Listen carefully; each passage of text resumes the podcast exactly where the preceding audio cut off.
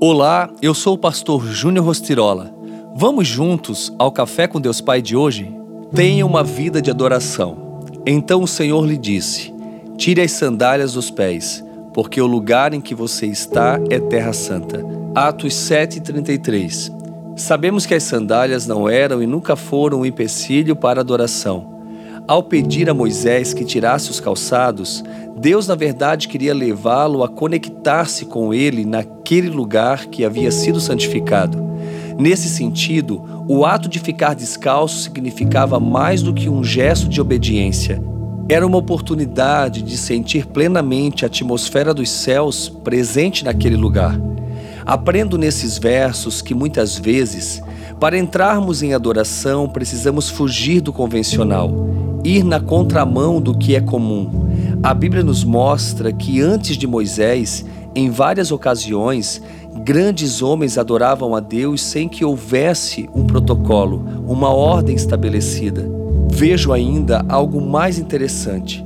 Deus não encontrou Moisés numa igreja ou num templo, mas em um lugar em comum aos nossos olhos. Isso, porém, apenas revela que o Senhor espera que tenhamos uma vida de adoração e temor, independentemente do lugar. Desafio você neste momento a parar por um instante e expressar adoração ao Senhor. Demonstre amor, gratidão e honra a Ele. Precisamos nos atentar para o fato de que muitas vezes não é um pecado que nos afasta da atmosfera da adoração, mas nossa compreensão daquilo que Deus está pedindo. Às vezes, o que Ele quer pode parecer não ter o menor sentido.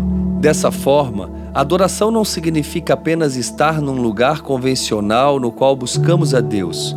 Todo lugar que nos achegamos a Deus para adorá-lo é um lugar santo, no qual o Senhor se revela. Todo grande movimento de Deus pode ser atribuído a um gesto em comum. Essa é a frase do dia para você refletir. Oremos. Pai, em nome de Jesus eu oro por esta vida, para que ela saia do modo convencional e entre num tempo novo contigo. Senhor, que o teu espírito traga a ela temor e reverência, para que a partir de hoje ela tenha uma vida de adoração intimidade contigo e que ela venha desfrutar do sobrenatural em todos os momentos. Essa é minha oração, ó Deus, que os céus estejam abertos sobre ela e que ela possa realmente aproveitar cada oportunidade. Que assim seja, em teu nome, Jesus. Amém.